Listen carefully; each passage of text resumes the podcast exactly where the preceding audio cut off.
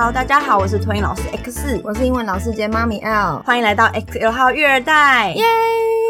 其实，在上一季的时候，我们就蛮想要请社工来访谈。我跟你说，我超期待这一集的。为什么？因为我觉得，就像我有问我老公说，我们要跟社工访谈，他有没有想了解的东西？他就满脸问号。可是这个问号是。无从问起，因为对社工完全不了解，非常的无知，就是不理解这个领域在做什么事情。对对，所以我很期待可以就是学到一些东西。对，那我们今天有两位来宾，那其中一位是曾经出现在我们节目中的建筑师 S。哦，Hello，大家好。那另外一位就是我们今天的主角，也就是我们的社工。凯，那为什么会 S 一起来上？是因为凯是我们 S 的朋友，所以我们就顺便让 S 一起跟我们来学学新知识。对，那欢迎我们的大来宾凯，嗨，嗨，大家好。对，那首先先请你简单的自我介绍一下。哦，我是凯凯，然后我当社工快要两年，对，然后我现在是做就是有关于发展迟缓儿童的部分。那想要了解一下，为什么当初会想要做社工啊？嗯，一开始想要当社工，我有个非常官腔的回答，就是就是我想要让所有，嗯，应该是我想要让小朋友可以就是都很平安，然后很开心的长大，都是一个远大的目标，所以我一直以来都想要做的，都会是跟幼儿比较相关的工作。哇哦，真的是很伟大的，真的耶！所以有另外一个不官腔的回答吗？不官腔的回答哦，嗯，没有，只有这个官腔的回答。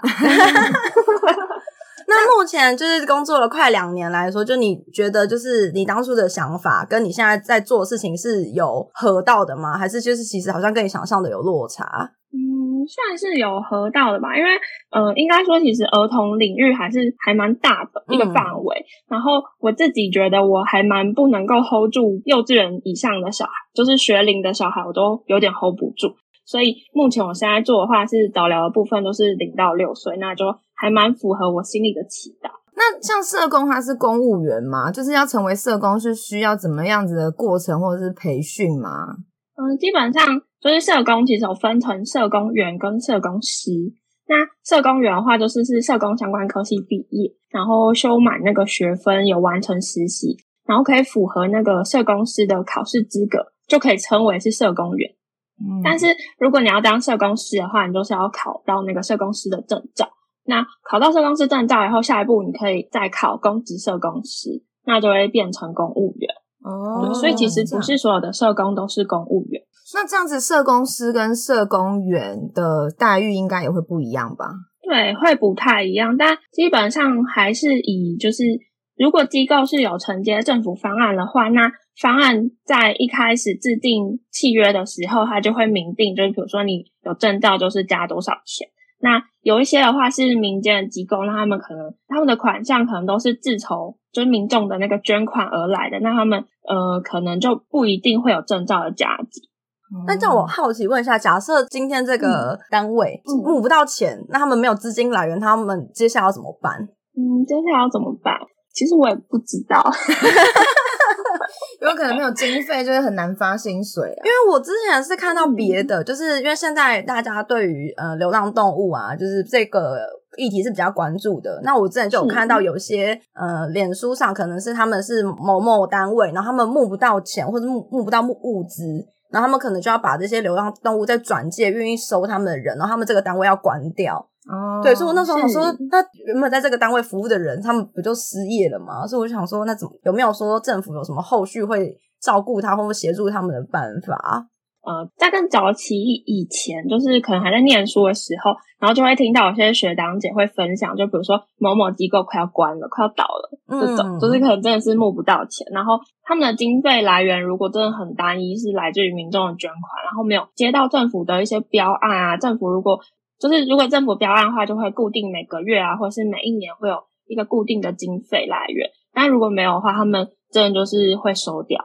嗯，那社工就会失业。这样说起来，社工师或社工员也会算是约聘人员吗？还是说其实也算是会是机构的正职人员啊？如果在我们单位的话，我们是有分成，就是约聘，也不算约聘，就是像我的话，就是签方案。那有些同事他们是跟机构签，就是跟某某什么基金会这样签约，那他们就会是会内的员工。那他们领的薪水就会是会内自筹，也就是民众的捐款。那像是如果是方案社工的话，就是政府的资金来源这样。哦，这样听起来好像方案社工比较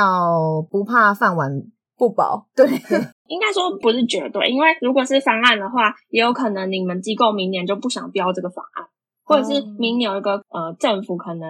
在他们在标的时候，觉得另一个机构更适合做这个业务，然后他们可能就会转给另一个机构去做。所以像我们比较像是一年一签，就是你有可能到了年底的时候，你就会知道，哎。明年我们机构标不到这个案了，那你明年就没有工作，你可能就是要转调其他业务，或是你就是要离开这样。那要找工作要怎么找？如果真要转调业务或是换机构单位的话，呃，我们找工作的话，其实有些时候就是像大家找工作，就像什么一零四啊、一一人力银行那种。那还有个地方是那个社工专写，就是你找到 Google 打社工专写，然后后面有个公布栏，然后会有职缺可以上去看。但是就是相对起来比较少一点，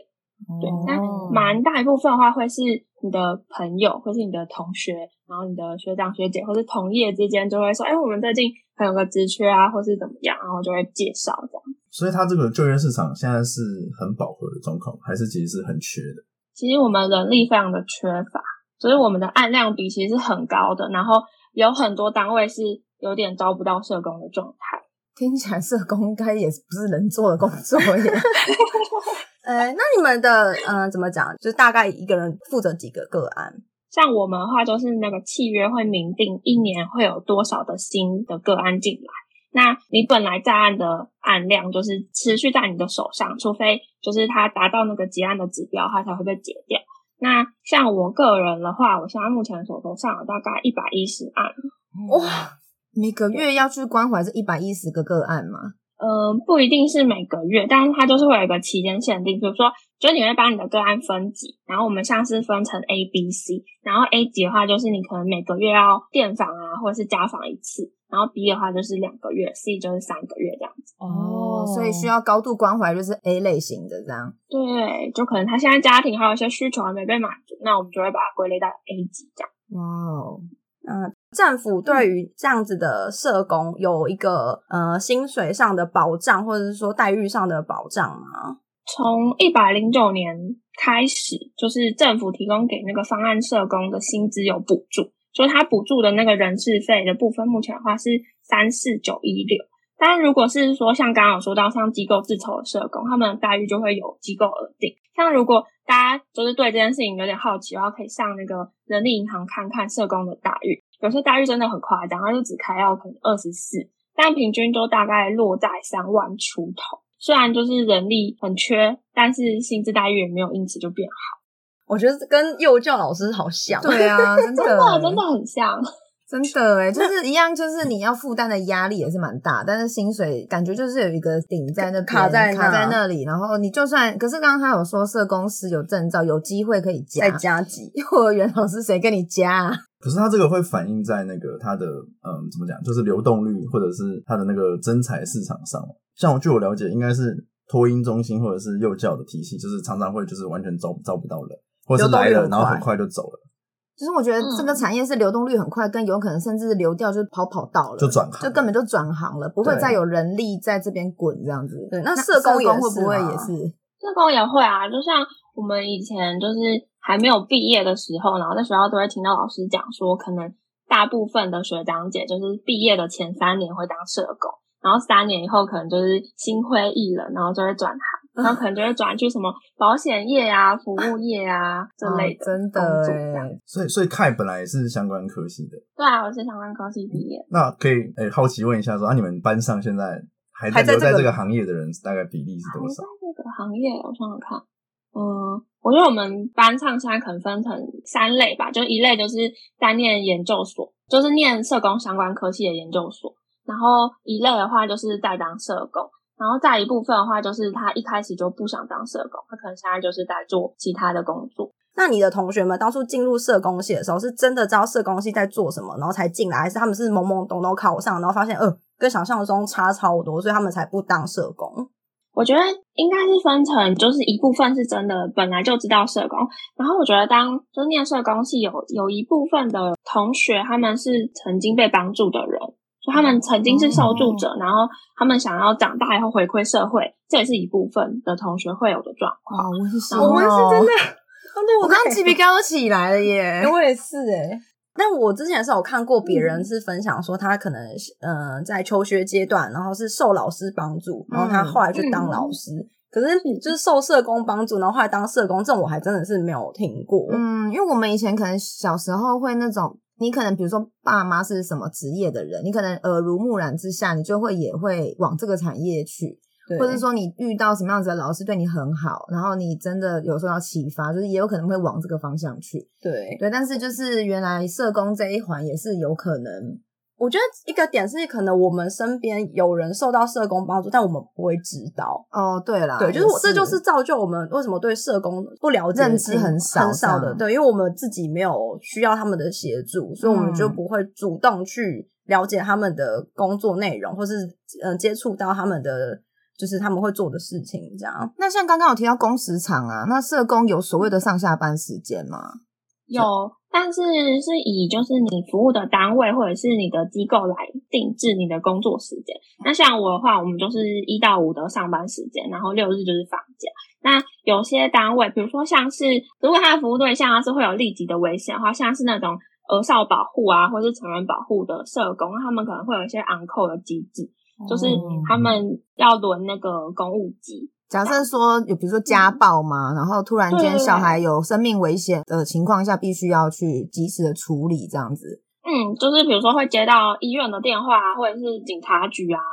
这种，嗯然后他们可能就是接到电话马上就要出门，尽管你现在是在休假，但你接到你的公务机响了，你就是要去这样。他们这种的话，工时会比我在我觉得我待的单位就是算蛮福利蛮好的，嗯所以就是我们不太加班，然后我们都很准时的上下班。但我很多同学他们待的地方，就是很常会看他们加班到，尤其是评鉴前，或者是他们有一个什么考核前，他们就是会加班到十一二点，然后隔天早上还是八点，然后再打卡这样。啊，社工也要评鉴哦，就是看你的方案而定，然后我们像我们就是一年一评，对，啊一年评一前就是要把评很累耶，很很频繁呢、天哪！那社工评鉴，你们要评鉴什么东西啊？我们的评鉴的话，就是它那个指标很详细，就是但是它其实基本上都是根据你们那个方案的契约，比如说你那个契约就是每年要开案几案，然后呃你们的服务流程是怎么样，然后你有没有按照那个时间规定里面去做服务，对，然后你就要提供给他相关的佐证，就是比如说档案册啊，然后你的开案表，然后你的记录什么的，然后还有很多是统计类的，比如说呃，你们通常会转借给什么单位，然后那个比例是怎么样？就比如说你们都转社服类的，还是都转医疗类的，还是都转教育端之类的？你就是要做很多不同的表单跟报表。你刚讲到开案那个，怎么感觉像在 算业绩啊？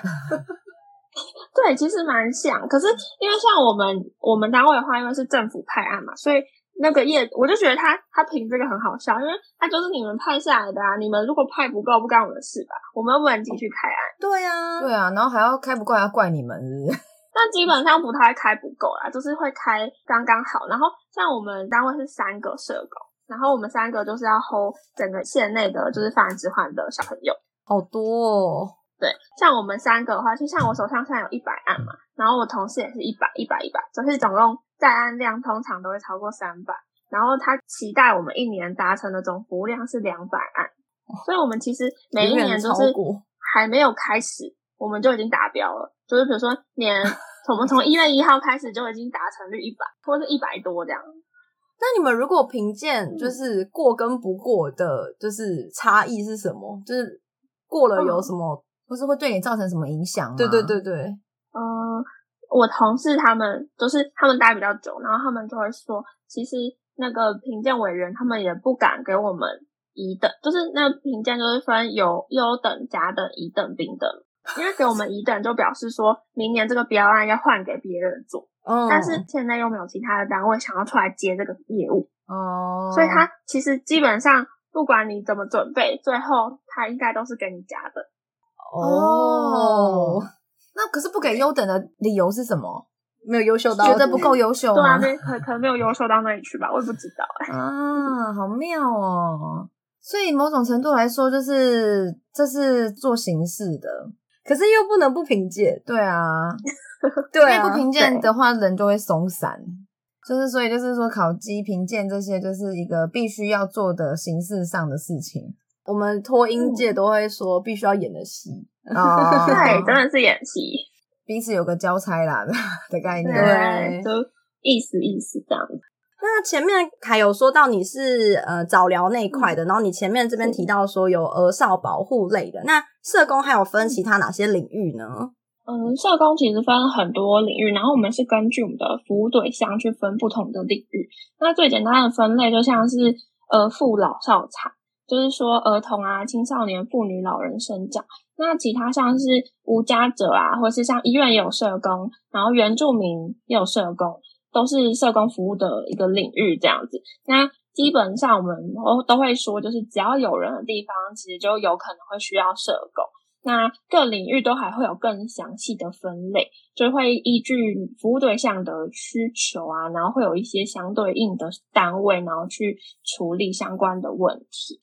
我还真的是第一次知道有针对原住民对的啊那个社工服务、欸，就是以前嗯我们的嗯。观念是说原住民算是弱势嘛，就是少数对人少数民众嘛，嗯所以就是以前遇到会知道关于原住民的，就是考试会有额外的加分啊的这种，我们只是很肤浅的就只知道这种而已，可是不知道原来还有原住民相关的社工这样。原住民的社工通常他们也都会聘用原住民比较多，但我觉得是一种呃，比如说你的社工，社工本身如果不是部落的人，那他就还蛮难跟部落的人建立关系。嗯，就他可能不太理解他们的文化背景，他可能会觉得，哎，你为什么整天都在喝酒？你怎么早上六点你都在喝酒？这样，嗯当然都，其实是他们的一个习惯或是一个文化。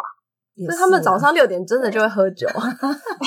我这是一个举例啦。其实我上部落的时候还不算常看到他们在喝酒啦，但比如说他们教养小孩的方法会稍微比较宽松一点。但是那样子的方法，在我们比如说在都市看来，就会觉得，哎、你这样是不是有点疏忽照顾啊，或者是就是对待小孩好像不是用这样的方式这样。有点太随便或是放纵之类的这样。嗯对对对，但他们就是小朋友都还是可以好好的长大。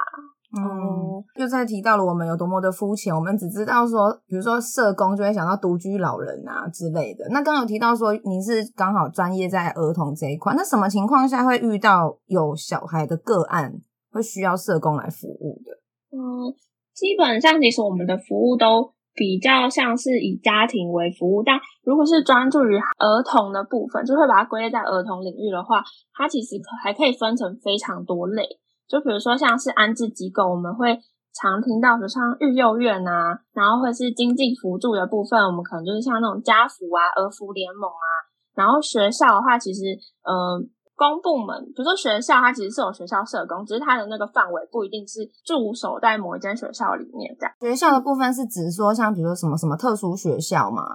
特殊教育相关的学校，还是说一般的公立的呃学校会有？学就有，对，其实公立的学校就有，只是他们那个划分的范围是怎么样，我就不是很清楚。嗯嗯嗯，就是是有一个有一个社工的职称叫做学校社工师。嗯，欸我以前真的不知道学校有这种角色的存在，还是这是近几年才有的编制啊？诶，学校社工好像算是蛮新的一个服务，但是过去的话，可能大家比较常看到都是学校的辅导室，或是大学的话有嗯新新辅室。哦，对对对对对，这个就有。但是有可能会不会，其实以前我们在校期间的所谓的辅导老师，会不会有可能其实就是社工？其实社工是可以转跳当辅导老师，但就是要多修一个教程，然后应该就可以去考辅导老师的缺这样。哦，原来是这样啊。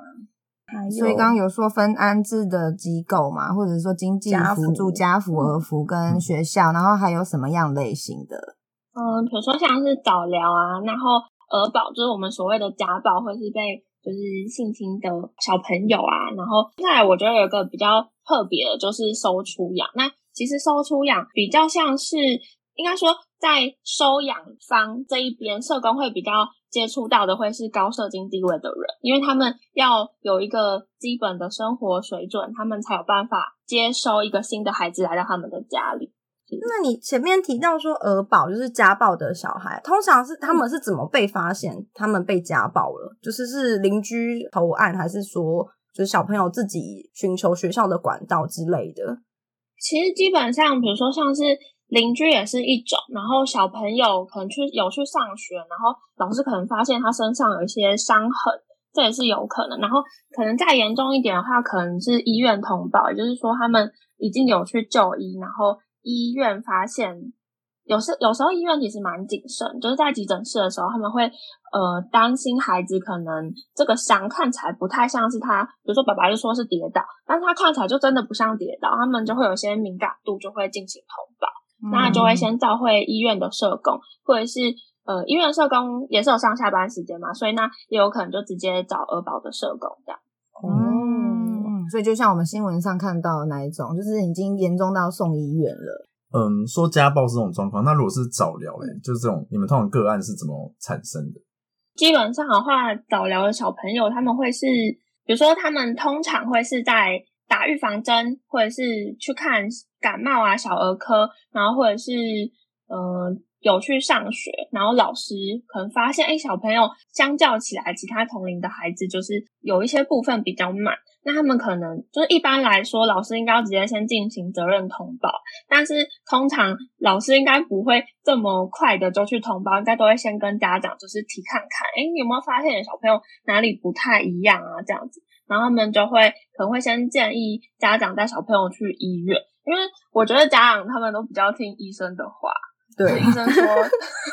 对，医生说的都是对的，这样。然后可能老师讲说，哎，他小朋友怎样怎样，他可能还会怪老师说，就是我小孩只是，就是他长大就会，他还那么小，为什么要那么要求他这样子？嗯，不好意思，我打断你一下，就是你刚刚讲说家长不加相信医生的话，让我想到就是我们之前幼儿园有一个个案是，那个老师也是先建议妈妈说，我觉得他好像哪一个部分比较慢一点，妈妈你要不要去看医生？然后妈妈就觉得说，你老师说了怎么能算我小孩？就像你讲的这么小，怎么他就是还不会而已。所以，但是因为老师就一直烦他，一直说妈妈你要不要去看一下？就看一下，我们大家彼此都安心。他就去看了，他看了 A 医院，A 医生就说，嗯，我也觉得有一点疑虑，那可能我们进行怎样怎样的评估，或是怎样怎样的这个呃一些小课程。然后妈妈就还跟学校说，老师，我跟你说，我去看那 A 医院，医生不专业，我会去看 B 医院。什么这样？我刚刚正想补这个，刚刚说到说比较听医生的话，对不对？你知道上了国小之后啊，有的家长连医生的话都不听，真假的？因为以前我就是会遇到一些学生，可能因为专注力相关方面的，你就会要吃药嘛，对。然后家长就会觉得说吃药不好，不要吃药，所以你去看了医生，你拿了药，但你不吃，那他还一样啊，就是没有办法得到任何帮助啊。对，所以就是也会有这种情况，有些家长是连医生的话都不信的。我刚会想这样问，是因为。因为上次好像前几集有提到说，就是现在其实送托的比例其实是没有那么高的。对。那如果就是这些小孩小孩子没有被老师就是关注到的状况下，那是不是其实像这种需要早疗的儿童，其实是有很大的黑数在？嗯，算。如果说他们真的都真的很少出门的话，的确我们真的不会知道这里有孩子。但是像呃，我们还有在接一些就是道宅疗愈的方案。那像我同事的话，他们就会固定去某个地方蹲点，比如说他们有服务这一家，他们就会问这一家的妈妈说：“哎，你们这一条巷子里面还有没有其他小孩？”然后他们就会偷偷经过的时候，就可能会多看个两眼，然后看一下那个小孩。有没有需要？那如果有的话，他们可能就是会趁他们可能出来玩的时候啊，或者是去市场，或者是去哪里的时候，可能就会，哎，就想说，哎，这个小朋友我在哪里有看过，然后就会更敏感的去接触这个家庭，这样子。所以有点，有点像是陌生开发之类的。对，是。天哪，社工还需要默开耶。那这就比较像是个案，是必须要自己去开发。那像我们的话，我们的个案都是由政府派案下来的，所以我不用自己去找个案。哦，谢谢凯凯的分享，让我们对社工有了初步的认识。那下一集我们会从一些案例或是实务经验切入，让大家更认识社工的工作内容。以上就是我们这一节节目内容，喜欢的话欢迎订阅及分享，也可以到 Apple Podcast 给我们五星评论哦。谢谢大家，拜拜，拜拜。